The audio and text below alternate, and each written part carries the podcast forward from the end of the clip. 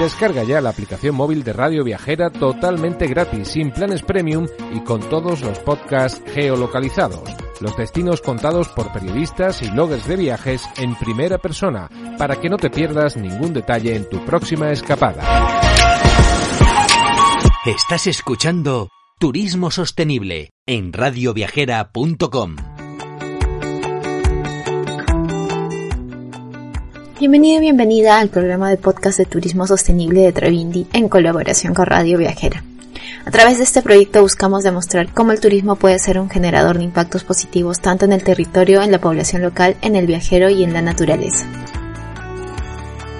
En esta oportunidad escucharás a Juan Carlos Colli, colaborador de Trevindi España, quien conversará con Ana Llano y Alejandra Fernández, quienes presentarán el Festival de Ecoturismo en Peligro de Extinción, un evento que comenzó en el 2018 como una manera de mostrar cómo es la vida rural, su relación con la naturaleza y enseñar que los oficios que se creían extintos siguen vivos aunque en peligro de extinción. Este evento, único en España, tiene lugar durante los cinco fines de semana de mayo, donde se puede disfrutar de 34 auténticas experiencias de ecoturismo, para disfrutar con los agentes locales y conocer de primera mano el territorio y sus apasionantes recursos.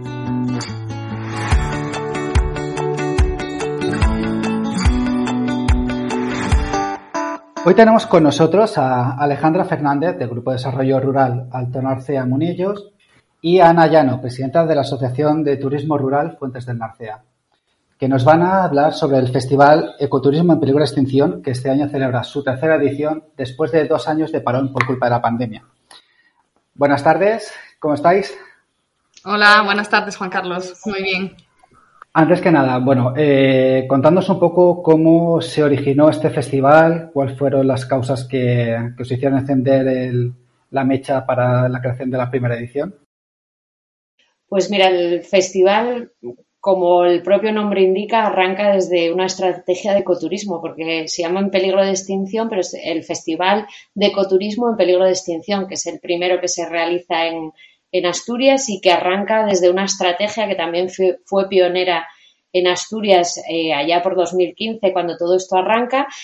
Y una de las primeras cosas que detectamos al comenzar a trabajar en temas de ecoturismo desde el destino y sobre todo desde el empresariado, nos dimos cuenta de que nos sentíamos identificados con, con el ecoturismo y que queríamos trabajar en ello empezamos con esa estrategia y una de las primeras eh, cosas que detectamos fue que ya estábamos haciendo ecoturismo, que realmente ya teníamos actividades en, nuestro destino y en nuestras empresas que cumplían con esos eh, requisitos de, ecoturismo. Entonces, eh, digamos que fue un proceso natural que, vino a través de muchas líneas de actuación dentro del territorio y una de ellas, digamos la más visible, es este festival de, ecoturismo que, arrancó de la mano de la Asociación de Turismo Rural Fuentes del Narcea, que Ana es, la presidenta. Si quieres continuar tú, Ana.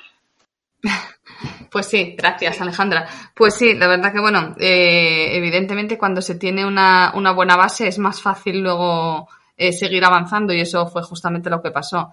Gracias a, ese plan que, hicimos, eh, se pusieron las bases, eh, tuvimos contactos con, gente que nos dio muy buenas ideas y en el 2018 hicimos la primera edición de, de, este festival de ecoturismo, que he de decir que aunque lo hicimos con, con muchísimas ganas, pues nos parecía que iba a ser como algo, bueno, pues como muchas cosas que, que, haces, ¿no? Que pasan y, casi sin pena ni gloria, como se suele decir. Y nos llevó trabajo organizar, pero tuvo un resultado bueno, no, buenísimo. Eh, conseguimos que la poca o mucha gente que, que vino a disfrutar la, a disfrutar el, festival se fuera de aquí con un O en la cara, ¿sabes? O, pero todavía existe. Y no solo eso, sino que encima en, en la Asociación Nacional de Ecoturismo, en, el Club de Ecoturismo en el cual somos socios fundadores ya desde el principio, eh, lo vieron como una, una acción muy buena, impresionante y, desde entonces pues eh, estamos intentando que esto se expanda por el resto de, destinos porque como decimos aquí no nos sumamos al tema del ecoturismo sino que nos dimos cuenta de que ya estábamos haciendo ecoturismo como, como dijo Alejandra. Y eso pues pasa en, muchas zonas rurales de, España y, y nuestro festival está haciendo ver a, a los turistas lo que, lo que es vivir en, en la zona rural y a los demás eh, compañeros que se dedican al turismo en, en, otros puntos de España, cómo se puede mostrar a los visitantes lo que, lo que se tiene en estas zonas. Es que aparte, claro, es, vivimos en un país que estamos muy acostumbrados a, a, que salgamos como turismo de sol y playa, pero es que hay, hay algo más dentro de. España. O sea, hay otro tipo de turismo que, como decís vosotras, es ecológico, es sostenible, con lo cual es muy interesante para lo que es en plan el futuro del turismo en general. Es que, eh, claro, exactamente, porque básicamente eh, una de las cosas por las que creemos que esto eh, es el presente, no digo el futuro, es el presente, es porque la gente tiene que, que conocer algo que ya existe, que es el origen de todo, y encima que lo que estamos eh, intentando que la gente vea es la forma de vida de, los, de estas zonas eh, rurales. No estamos preparando nada para cuando viene la gente, eh, preparar un, decorado, preparar un festival al uso, simplemente preparando stands y, y, pequeños ejemplos de cada una de las actividades, que es muy lícito y, y se tiene que seguir haciendo así también. Pero esto, esta forma de hacer eh, este festival eh, es precisamente todo lo contrario, es hacer que la gente eh, viva de primera persona y en el sitio in situ cómo se vive en las zonas rurales y sobre todo en zonas despobladas. Y cuando dices lo de que hay algo más que, que sol y playa, es que incluso me atrevería a decir que en España hay bastante más territorio que no es de sol y playa, aunque, bueno, todos eh, queremos el sol y la playa en verano y, disfrutar del buen tiempo, pero España tiene muchísimos más metros cuadrados de territorio interior y despoblados, en donde despoblados con despoblados quiero decir que no están masificados turísticamente, sino con simplemente los, los habitantes de todos los días de la, del año y que eso es lo que intentamos que la gente eh, conozca y ya estamos viendo que lo estamos consiguiendo que cada vez los turistas pues, quieren visitar sitios más eh, naturales en todos los sentidos, sostenibles, ecológicos, ecoturísticos, eh, forma de vida natural, que vivimos igual el 1 de enero que el 31 de diciembre, que se hacen las mismas actividades, todo marcándolo por la climatología, pero no por los tres o los seis meses al año que, la mayor parte de la gente tiene, tiene vacaciones, sino la forma de vida de todo un año. No, es que aparte, por ejemplo, en vuestro caso en Asturias tenéis un tipo de, o sea, tenéis la posibilidad de tener turismos 365 días al año, porque podéis eh, tirar tanto de turismo de nieve como de turismo de interior, como turismo de sol y playa, o sea, es que ofrecéis muchísimo más que, por ejemplo, en mi caso, yo que vivo en Mallorca, sí que es cierto que intentamos fomentar lo que es el turismo todo el año, y, eh, o sea, yendo más hacia el turismo interior, yendo más hacia el turismo cultural, pero esa cosa de que tengáis tanto en invierno la nieve, como en verano la playa, como en primavera el campo, como en otoño eh, los bosques, o sea, os da muchísimas posibilidades de tener un turismo constante durante todo el año. Lo que, lo que yo creo que buscamos es la, autenticidad, ¿no? la identidad que nosotros tenemos en la comarca, eh, intentar transmitirla y, precisamente a través de un hilo conductor, como puede ser en el festival, eh, esos oficios y esas actividades tradicionales o productos locales que, a veces estuvieron a punto de extinguirse o que estuvieron eh, en un momento en el que su recuperación era conflictiva o, dificultosa. Y, precisamente para nosotros ese era el hilo conductor perfecto porque era una forma de transmitir nuestra cultura rural, nuestras tradiciones y ponerlas en valor y, transmitir esa identidad que tenemos en, Fuentes de Narcea eh, durante todo el año, porque como bien decís, eh, no son las mismas actividades las que puedes encontrarte en primavera que las que te, eh, que te encuentras en invierno.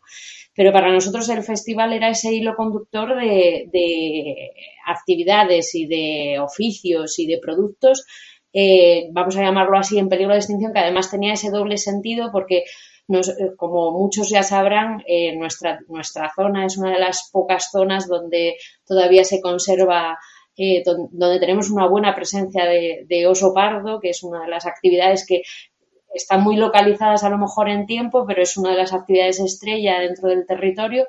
Y jugando un poco con el tema de en peligro de extinción, eh, cogimos ese hilo conductor no solamente para actividades tan llamativas como intentar observar un oso pardo, sino como para ver la oveja la que también está en peligro de extinción, o para disfrutar de los vinos de Cangas, que también hubo un momento que tuvieron un, momento también conflictivo y a punto de extinguirse y que hoy afortunadamente hemos recuperado a través de un montón de bodegas, con lo cual eh, son todas esas actividades y, todo, todos esos recursos los que los turistas cuando nos visiten en el festival van a poder experimentar. Sí, eso es una cosa que también eh, quería hablar con vosotros, que es el tema de, de las actividades que hacéis durante el festival que por cierto, ya vemos que este año no solamente es un fin de semana ni dos, sino que es durante todos los fines de semana del mes de mayo, con lo cual eso la verdad me da a entender que las anteriores ediciones tuvieron bastante éxito y fueron, o sea, hubo, tuvo bastantes visitantes. Eh, por ejemplo, ya en plan a, título personal vuestro, ¿qué actividades eh, recomendaríais, sobre todo para los que quieran ir por primera vez al festival? Es una, es una pregunta muy difícil y sé, que, y sé que os vais a jugar mucho aquí, pero bueno. Bueno, yo mira, em, evidentemente yo tengo dos, dos papeles, ¿sabes? Uno como empresaria y tengo dos actividades y otro como presidenta de la Asociación de Turismo Rural, que por lo tanto tengo que representar a todos mis asociados y otro incluso me atrevería a decir como casi guía turístico, que es lo que hacemos muchas veces cada vez que nos viene gente a nuestros alojamientos, pues al final tú siempre recomiendas a tus a tus clientes lo que a ti más te gusta, lo que más conoces o lo que... Pero en este caso del festival, pues eh, evidentemente todas y cada una de las actividades que hacemos tienen, lo primero tienen un motivo, que es que, que, existen aquí, que se hacen aquí y simplemente pues las, las cuadramos en un calendario y, es lo que hacemos para, hacer el programa. Pero siempre hay algunas que tienen un poco más de tirón, precisamente pues por lo que decía Alejandra antes, ¿no? Algo que sea muy, muy de aquí. Eh, tú, por ejemplo, mandas a la gente o recomiendas a la gente hacer algo relacionado con el avistamiento de fauna, eh, con la interpretación de la naturaleza, porque fíjate, ya no te diría ni vete a ver un oso, sino vete a, a, nuestras, a nuestras montañas, vete a nuestro parque natural con una empresa y que te interprete dónde vive el oso, dónde vive el oro gallo, por qué estamos aquí y ya no necesitas ni ver el oso. Pero incluso si lo ves, pues, pues mucho mejor porque no deja de ser un, animal eh, precioso y emblemático de esta zona y que nos ha costado mucho recuperar. Entonces, pues bueno, ahora que ya ha salido, además del peligro de extinción, está en especial protección, pues es más fácil verlo y siempre además con una seguridad total y absoluta. Es una de las cosas buenas de vivir en un territorio tan escarpado como es eh, esta zona de Asturias.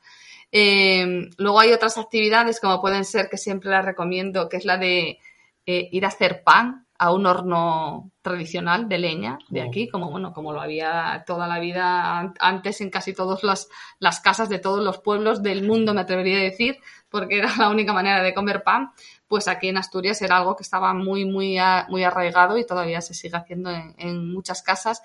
Y ver a la gente cómo descubre cómo se hace el pan, las hogazas de pan famosas de las zonas rurales y cómo se calienta un horno de piedra, cómo se atiza, cómo se mete la leña y, luego cómo de ahí sale el, famoso bollo preñado y la hogaza de pan. eso, para, para, para, mí no tiene precio ver la cara de la gente ¿eh? haciendo una actividad de ese tipo y, otra la de tener contacto con los animales, con los animales eh, domésticos, ovejas, eh, vacas, eh, burros, todos estos los animales que se llevan, o sea, que, tenemos en nuestras ganaderías, ese contacto directo con la gente, que, que, al final la gente de ciudad, pues por desgracia no, lo, no puede tener ese contacto directo con los animales y, y también es algo y luego, bueno, todo lo que tiene relación con la gastronomía, pues imagínate, ahí ya te ganas al turista para toda la vida. Hombre, sobre todo con la gastronomía que tenéis allí, es que eso... Exacto. A, mí, a mí me has hablado del bollo preñado y ya se me ha, ya, vamos, me, ha, entrado hambre, me ha entrado hambre. pues sí, pues la verdad que es un éxito en ese aspecto. Y de postre unos frisuelos. Sí, y de postre unos frisuelos. Y luego, claro, es que encima aquí tenemos, bueno, aquí cada sitio, es que yo, eh, yo cada vez que hablo de nuestra zona, intento ser eh, lo más imparcial posible porque reconozco que evidentemente yo hablo de la mía por encima de las demás porque es la que más conozco, pero reconozco que hay muchos sitios, cada sitio tiene su encanto, ¿no? Pero la gastronomía que tenemos en, en, en Asturias en general y en esta zona en concreto es eh, sublime, muy ligera eh, y muy, muy light. Pero encima eh, todo lo que va relacionado no solamente con la gastronomía propia, ¿sabes? Pero por ejemplo el, el, tema de, de, la miel es, es alucinante estar metido ahí con, con, las abejas y luego hacer las catas de diferentes mieles que tenemos en una zona con tantísima diversidad de, de, de, flora. como el tema de la artesanía, los artesanos, eso sí que mm. está en peligro de extinción. Yo creo que fue pensando en los artesanos, en lo que pusimos el nombre a este festival, en peligro de extinción. Aquí están, estamos en peligro de extinción los artesanos, las personas, los animales y, vamos, al final se va a comer el territorio, el, el, oso va a tener todo el sitio para ellos.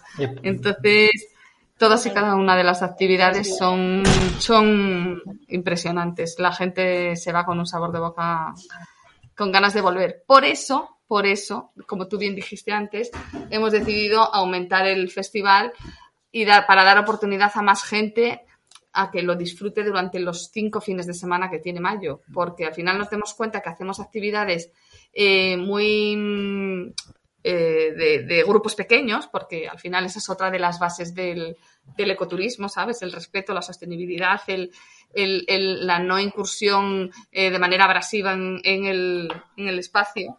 Y lo que hemos hecho es eh, ampliarlo a esos cinco fines de semana. Eh, entonces tienes más oportunidades durante el mes de hacer las mismas actividades. Las actividades eh, son, se repiten algunas de ellas, son 27 actividades creo que son las que tenemos, entonces se repiten en esos cinco fines de semana y tienes la, oportunidad, si no puedes venir en el puente del primero de mayo, puedes venir a lo mejor en el puente del 15 de mayo, que vuelve a ser festivo en algunas comunidades, o en otras, los otros tres fines de semana, que son más cortos, pues puedes tener vacaciones, o puedes ser de cerquita, o puedes más oportunidades. No, y aparte si viven en, o sea, si viven en la península, tienen la oportunidad de dar un salto un fin de semana, que esas escapadas de fin de semana, mm. sobre todo si son mm. en plena naturaleza y con experiencias inmersivas como son las que tenéis en vuestras actividades, que no es solamente el ver cómo se hace, como decías tú antes, no es ver mm. cómo se hace el pan, es hacer tú el pan. Claro, es hacerlo. Mm. Eh, la, idea, la, idea es esa que, la idea es esa que cada actividad no solamente sea ir a visitar una granja o una cabaña ganadera o, ir a ver eh, pues actividades de naturaleza, una ruta guiada, sino que también pues puedas eh, hace, participar en la elaboración del queso genestoso o, o que puedas eh, hacer eh, catas de, de, vino, de miel, hmm. que te dejen llevar las vacas de un prado a otro y que les ayudes a alimentarlas. Sí, sí, eh, es Que, que, la gente participe. En, es desde dentro. Sí, es completamente inmersivo. Inmersivo, ya te digo. Eh, además, este año vamos a hacer algo que no habíamos hecho ningún, ningún año para la presentación oficial eh, a los medios. Se va a hacer la presentación en un molino, un molino de, de, trigo y de maíz, de los de toda la vida, de moler con piedra que la mueve en la fuerza del río, que es de los muy poquitos que quedan operativos en, en Asturias.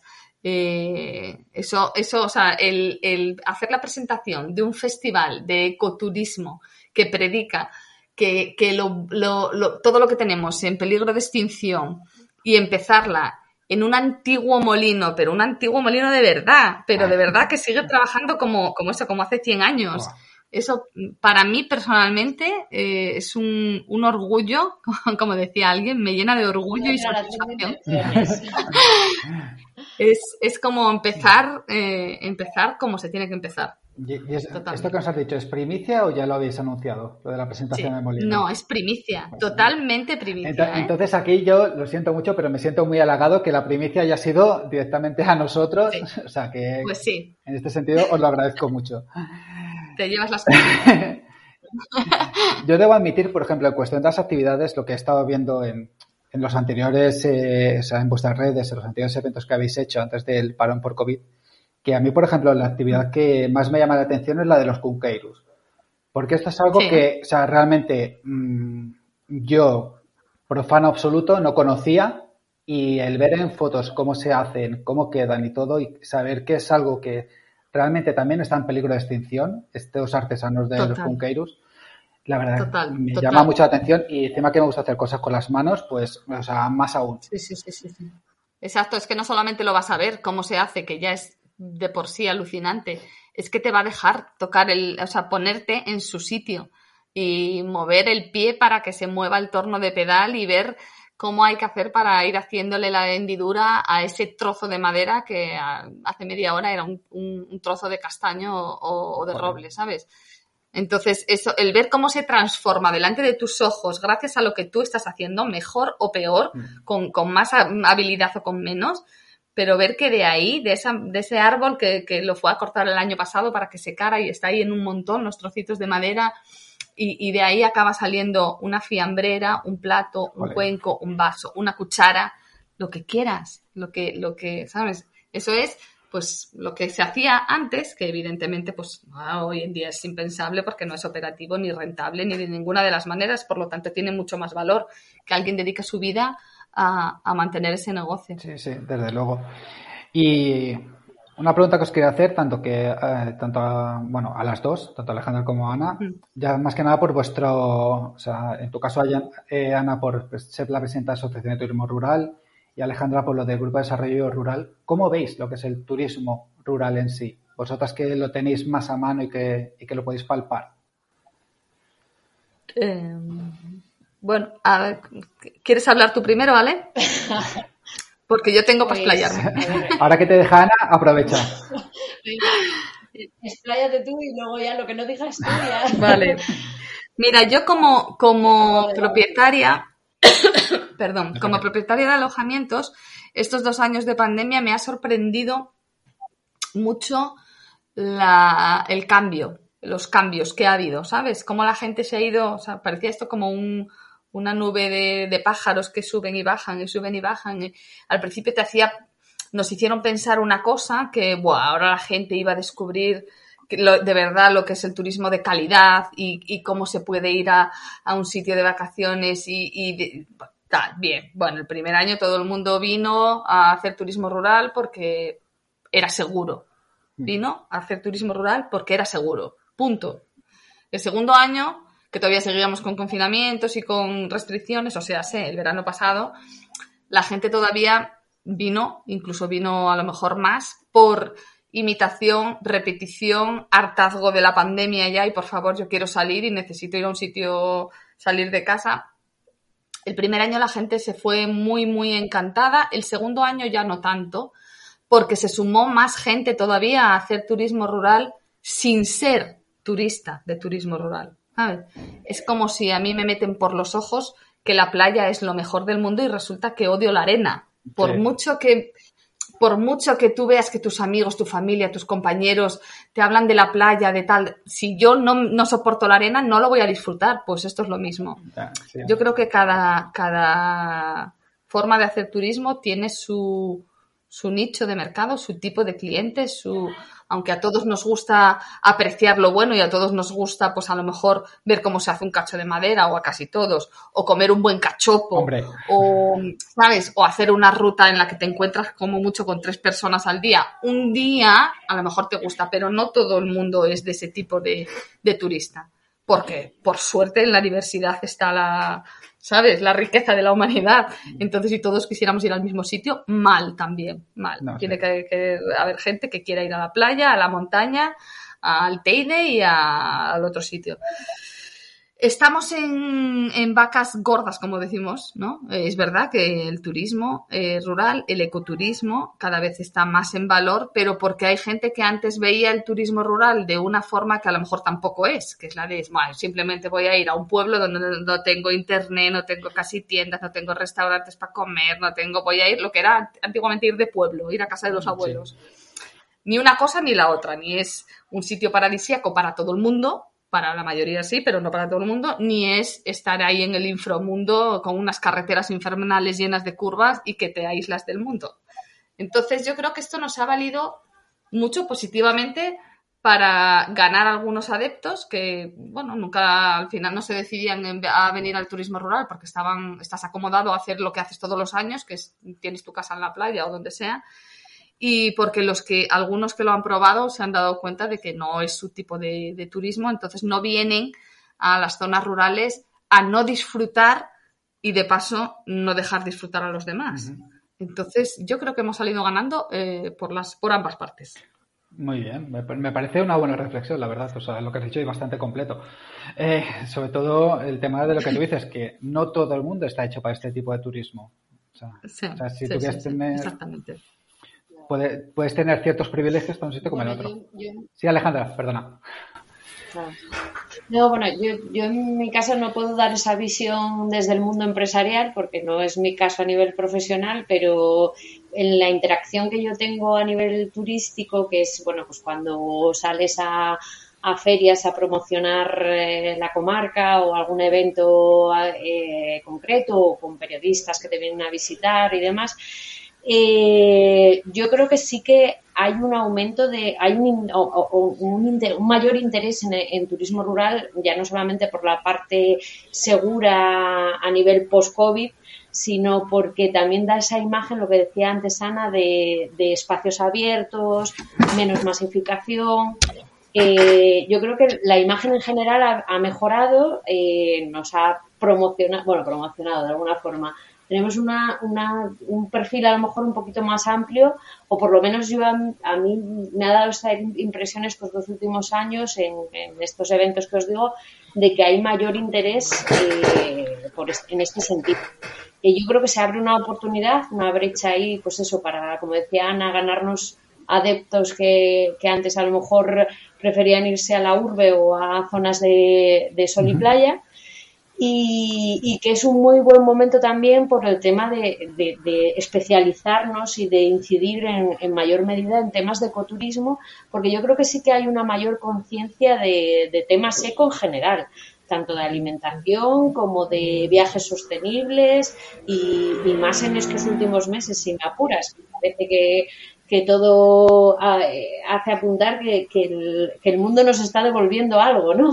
De todo el daño que le estamos haciendo. Entonces, eh, yo creo que sí que hay una mayor conciencia y que en el tema de turismo rural, eh, territorios donde hemos tenido un desarrollo turístico que no ha explotado todavía, que no tenemos ese, ese turismo de masas, que tenemos un turismo mucho más pequeñito, eh, tenemos la oportunidad de hacer las cosas bien y de, y de orientarnos a un, turista, a un turista, a un ecoturista especializado que le gusten eh, pues eso eh, experiencias diferentes que pongan en valor el destino que, están visitando y que no sea simplemente pues eso llegar a un destino consumo rápido y e irte, sino conocerlo y, una experiencia inmersiva, como decías antes. Sí, sí, que no solamente el visitar y quedarme ahí con las cuatro pinceladas, sino poder realmente sentir lo que es estar ahí.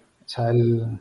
Conocer, conocer, conocer a en todos los, empaparte del destino. a ver, evidentemente, esta generación. Sí, perdón, perdón. sigue, sigue. No, que evidentemente esta, nueva generación que, viene ahora, eh, los que tienen menos de 30 años, están muchísimo más concienciados con el, el tema sostenibilidad, respeto por el medio ambiente, eh, optimización de los recursos, ¿sabes? Eh, están muchísimo más concienciados que podemos estar los que tenemos más de 40. Eh, yo creo que ahí hubo un, gran paso en, una sola generación. Y, claro, se va a ir notando cada vez más según todos vayan ganando en poder adquisitivo y se vayan ya afianzando y encima ellos sigan teniendo hijos, bueno, lo que viene siendo la evolución natural. Entonces yo creo que llegó un momento en el que tocamos fondo ya con, explotar todos los recursos naturales, con las contaminaciones, con, acabar con todo, con despoblar, con abandonar eh, partes del mundo y concentrarnos la mayoría en otras partes. Se tocó fondo y a mí, yo me acuerdo que a mí me, decían, bueno, y me siguen diciendo, pero ¿qué hacéis dedicándoos al turismo rural en, en Fuentes de Narcea si ahí dentro de nada van a quedar nada más que los osos? No va a quedar nadie allí. Mm, solo va, solo va a servir para el turismo. Digo, bueno, pues alguien tiene que haber aquí para recibir a los turistas, ¿sabes? Entonces, pues si nos vamos a quedar solamente para recibir a los turistas, al final es mentira. No vamos a estar solo para recibir a los turistas, porque como va a haber gente aquí viviendo para recibir a los turistas, vamos a tener que seguir teniendo servicios. Entonces, aunque sea pasar a ser la, la, la, el modo principal de vida, que me extraña, porque bueno, yo creo que el, tema relacionado con la agricultura y la ganadería siempre va a existir, por suerte para la humanidad, eh, pues aquí estaremos y, aquí aguantaremos. Lo que muchas veces la gente no se da cuenta es que se vive mucho mejor en un sitio, mucho mejor, eh, no mucho mejor de que te guste más, sino mucho mejor de que es más barato vivir, de que es más cómodo, que es más rápido, de que me, vive, eh, gastas menos tiempo en ir a muchos sitios, tiene muchas, muchos beneficios que a lo mejor para mucha gente no son beneficios, pero prefieren otras cosas. Pero eso al final se transmite a la hora de que la gente que no puede vivir en una zona rural, por lo menos, quiera pasar parte de su tiempo libre en, estas zonas que al final oxigenan el cuerpo y la mente. Y para eso estamos nosotros aquí, para poner nosotros, con nosotros me refiero a todos los que nos dedicamos al, al turismo rural en general y al ecoturismo en, particular, porque no todo es ecoturismo, eh, para ponerle nombre a las cosas y trabajar y luchar para que se mantengan las cosas tal cual, tal cual están o incluso mejor, pero no preparando las cosas, como te decía al principio, para que solo sean un escaparate. ¿Sabes? Nosotros aquí lo que yo creo que eso lo tenemos claro todos los que nos dedicamos al ecoturismo. La base del ecoturismo es trabajar para que el sitio siga siendo un lugar habitable para la gente, para que siga habiendo un modo de vida para la gente. No solo el turismo es el modo de vida, sino todo lo que rodea a un sitio que hace que todos los agentes implicados en una zona tengan su, sitio y su espacio. Y eso es lo que tiene que saber el turista que viene a un sitio a hacer ecoturismo que gracias a su visita a sitios como Fuentes de Narcea, eh, dejan su granito de arena, aportan y dejan huellas positivas siempre. Dejan su visita, dejan su dinero, dejan su, su interés por la zona, aprenden algo del sitio y se van con tan buenas sensaciones que hacen que, que nuestra mejor campaña publicitaria es un cliente satisfecho y un cliente con, con ganas de volver. Lo importante es que todos se vayan con ganas de volver. Es como si fuese una especie de lo que se conoce vulgarmente como un win-win. O sea, hmm. vosotros como empresarios de turismo rural o como pueblos que han sufrido un poco esto de lo que se conoce como la España vaciada, que os vengan a ver y se, y se o sea, tengan esa experiencia inmersiva dentro de, del pueblo o dentro de la zona, claro, os permite que la gente que se dedica a lo que es la ganadería o la agricultura de allí pueda mostrarles cómo realmente se crea todo, que no es tan sencillo como ir al supermercado y cogerlo del frigorífico, sino que hay un proceso detrás y luego aparte que te puedan mostrar eso y que puedas probar todas esas materias primas que desde el, o sea, realmente recién hechas. O sea, total, total. Ellos se llevan esa experiencia vosotros os lleváis lo que es el beneficio del turismo y al final, pues todos salen ganando. Todo, todo, porque es el destino, es el destino entero el que tiene que estar vivo, no solamente que haya alojamientos y restaurantes, por ejemplo, y actividades y empresas de actividades. Con esas cosas no hacemos nada, tiene que haber un todo. Eh, la gente cuando llega aquí lo que más le sorprende, esa es la buena de las, de las zonas de España que están menos habitadas, una de las cosas buenas que tiene, que no hay hartazgo por parte de los, de los foráneos, por, o sea, no, no estamos hartos de visitantes. Entonces, como esto no está saturado, en, en, las épocas del año, da igual que sean en las que hay menos afluencia que en las que hay más, eh, toda la gente que vive en las aldeas, sobre todo, que suele ser pues gente que no, no, o gente mayor en edad, o gente que no está de, estar siempre con masificaciones de gente, está deseando que llegue pues una familia con dos críos a, al pueblo, o que llegue, sabes, una pareja de, de senderistas que le preguntan cuál es el camino que tiene que coger para ir a tal sierra o a tal monte y de ahí ya pues no lo separa nadie. Una hora hablando y contando y escuchando cómo el señor o la señora le cuenta y al final se van a su casa con una docena de huevos, con una lechuga o con una bolsa de patatas, ¿sabes? Recién sacadas de la huerta y la gente a mí me lo cuenta porque todos los años me pasa lo mismo con, con turistas que me dicen, oye, que estuve hoy de paseo por el pueblo y mira lo que me dio tu vecina. Eso, eso no tiene precio, ¿eh? No. No, no, Eso no tiene precio. No, no, o sea, a ver, si nos, si nos centramos un poco en lo que tú estás diciendo, o sea, realmente es que el turismo rural es un turismo más auténtico. O sea, tú realmente estás allí en contacto con esa gente, eh, a lo mejor lo que tú dices, van con dos niños y, y, le van a hacer muchísimo más caso a los niños que no que si estás en una zona turística, os van a hacer mucho más caso a todos los turistas que vayan por esas zonas. Y es esa sensación de pertenecer también un poco. Pertenencia, exacto. Esa, pertenencia a esa zona. De vivir en Sí, no, la verdad es que es... es la sensación de estar viviendo en el territorio. Sí, es, eso, eso, es, eso es lo que, lo que realmente considero yo que es la parte eh, más beneficiosa de, de, este tipo de turismo rural. El hecho de perteneces ahí y a lo mejor vuelves pasados seis meses y se pueden seguir acordando de ti. No como si vas a las zonas masificadas que a los dos meses vuelves y no se acuerdan de, de tu cara. Sino que ahí ya dejas, esa, es, dejas esa pequeña parte de tu corazoncito allí y te llevas otra parte de ese corazón de, de la zona eh, en ti mismo. Bueno, eh, bueno pues al, al, final el Festival de Ecoturismo es eso, ¿sabes? Ordenar todas las cosas que se pueden hacer aquí, en este caso en un mes, para que la gente las pueda disfrutar eh, más organizadamente sin más. Exacto. Es que ahora mismo, eh, por lo que es, hablábamos antes del tema del programa de actividades y de lo que estás contando ahora, vemos que es eso, es como una especie de todas las experiencias que puedes vivir condensadas en actividades de dos horas, tres horas, uh -huh. lo cual también, eh, uh -huh. perdón que se esté cortando, pero, eh, pero de lo que me refiero. Lo cual, esas pequeñas experiencias ya te hacen algo. Ahora, sí. Alejandra, que estabas hablando y ha sido lo que hemos hablado de los tres.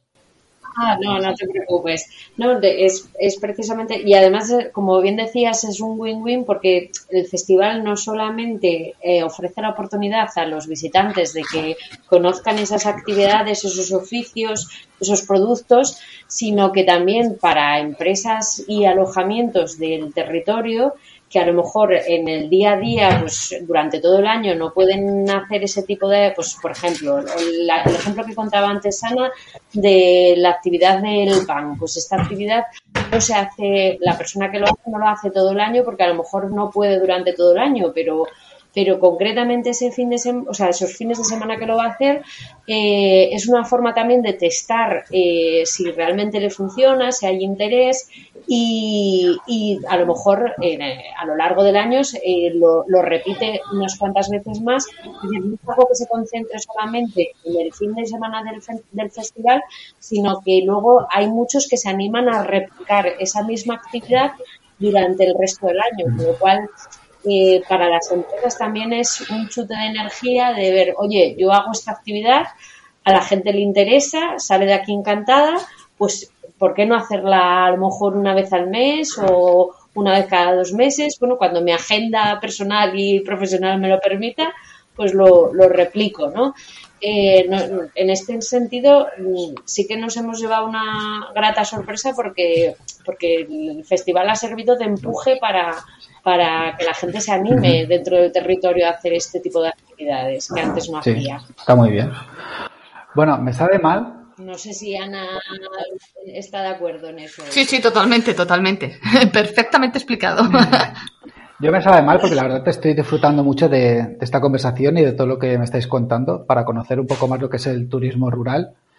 Pero vamos, debemos, debemos ir finalizando porque eh, es algo, o sea, ya habíamos quedado más o menos en el tiempo y todo. Lo que sí que me gustaría es que, eh, a ver si me podéis dejar esa pequeña llamada a los futuros visitantes del festival, ¿cómo les convenceríais? Así en, en un espacio corto de tiempo. ¿Cómo, ¿Cómo seríais capaces de convencer a los posibles visitantes que vayan a veros al festival? Bueno, pues bueno, es que ya te lo dije, yo creo, un par de veces, dije tantas cosas, que al final es eh, básicamente, si quieres eh, ver cómo, cómo se mantiene un, una zona rural con la esencia más pura y más sana y poder disfrutar de ella desde dentro como si fueras, como si formaras parte de, de esta familia, no tienes más que apuntarte al Festival de Ecoturismo en peligro de extinción, que aquí podrás mm, disfrutar y ver de primera mano cómo, por qué los de la zona rural vivimos tan felices. Alejandra? Alejandra, ¿qué, ¿qué, llamaría? ¿Qué dirías a los visitantes para, para llamarles a que, a que os visiten? Pues un poco de acuerdo con Ana. son cinco fines de semana, más de 20 experiencias de, de ecoturismo, eh, una experiencia única en cada una de ellas para conocer tanto a, las personas que lo realizan, que son únicas, como los oficios que nos identifican y son la identidad de, Fuentes de Narcea y que, y que son fines de semana que, únicos eh, para venir a conocer Fuentes de Narcea. Pues genial, me ha parecido la verdad una llamada a, la, a los visitantes bastante, bastante buena y, y, la verdad la conversación con vosotras ha sido bastante agradable. Creo que hemos aprendido mucho, tanto yo como los que nos estén escuchando. Y solo me queda daros las gracias por haber accedido a, la entrevista. Pues muchísimas gracias a ti, de verdad, por, por organizar esto y por darnos la oportunidad de que alguien nos pueda escuchar. Eh, en cualquier punto de, de, España y del mundo y, y, puedan tan siquiera percibir un poco eh, de verdad las, las ganas y la entrega que le ponemos a, a este festival, igual que al día a día de, de nuestra vida aquí en Fuentes de Narcea. Eso por supuesto. Bueno, yo lo único que añadiría es para todos aquellos que estén interesados en conocer el programa y en ver las fechas del festival, que pueden acceder a vuestra uh -huh. página web, eh, www.ecoturismoenpeligro.es, eh, en vuestras redes sociales, tanto en la específica de Instagram, arroba ecoturismo en peligro, como en las de la Asociación de, de Fuentes del Narcea. Y ahí eh, podrán eh, tener acceso a todo lo que sería el, el evento en sí. Pues sí. Pues nada, muchas gracias. Muchísimas gracias. Muchas gracias. Gracias, Juan Carlos. Muchas gracias. Venga. Un saludo. Chao. Agradecemos a Ana Llano y Alejandra Fernández por la participación en esta entrevista tan interesante. Estamos muy contentos de que haya proyectos tan importantes como el Festival de Ecoturismo en peligro de extinción, que promueven una forma más consciente de hacer turismo. Los invitamos a que los sigan en Instagram como arroba ecoturismo en peligro para ver todas las actividades que tienen preparadas para ti. También agradecemos al equipo de edición y organización detrás de este programa de podcast, a Natalie Yauri y Andrea Valencia de Travindi y también a Mary Vecino y a todo el equipo de Radio Viajera que hacen posible que cada semana podamos compartir con ustedes un nuevo episodio. Si deseas tener más información de Travindi, te invitamos a seguir nuestras redes sociales, arroba Travindi barra bajo ES, en Instagram, Facebook, Twitter y LinkedIn.